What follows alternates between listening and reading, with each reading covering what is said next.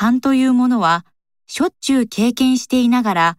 どことなくつかみどころがなく、今の科学ではまだその正体が明らかにされていない。しかし、どうやら多分に生存と密着したその点では本能に近いものであるような気がする。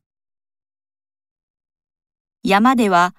ここを塗装すれば押し流されそうだとか、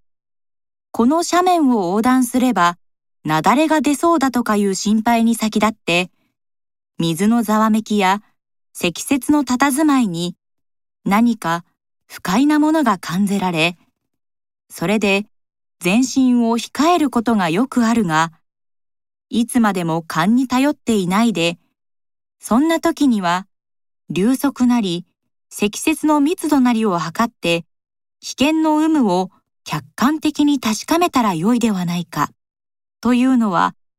山登りを知らない者のたわごとである。私は科学の価値を認める上では、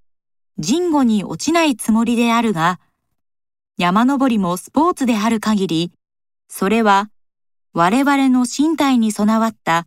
本来の能力を開発するというスポーツ一般の目的に沿うものでなければならないと思う。そうとすれば、我々の祖先が科学以前の何十万年かをそれによって生きながらえてきた。この勘というありがたいものをもっと大切にし、これを開発するよう心がけるべきではなかろうか。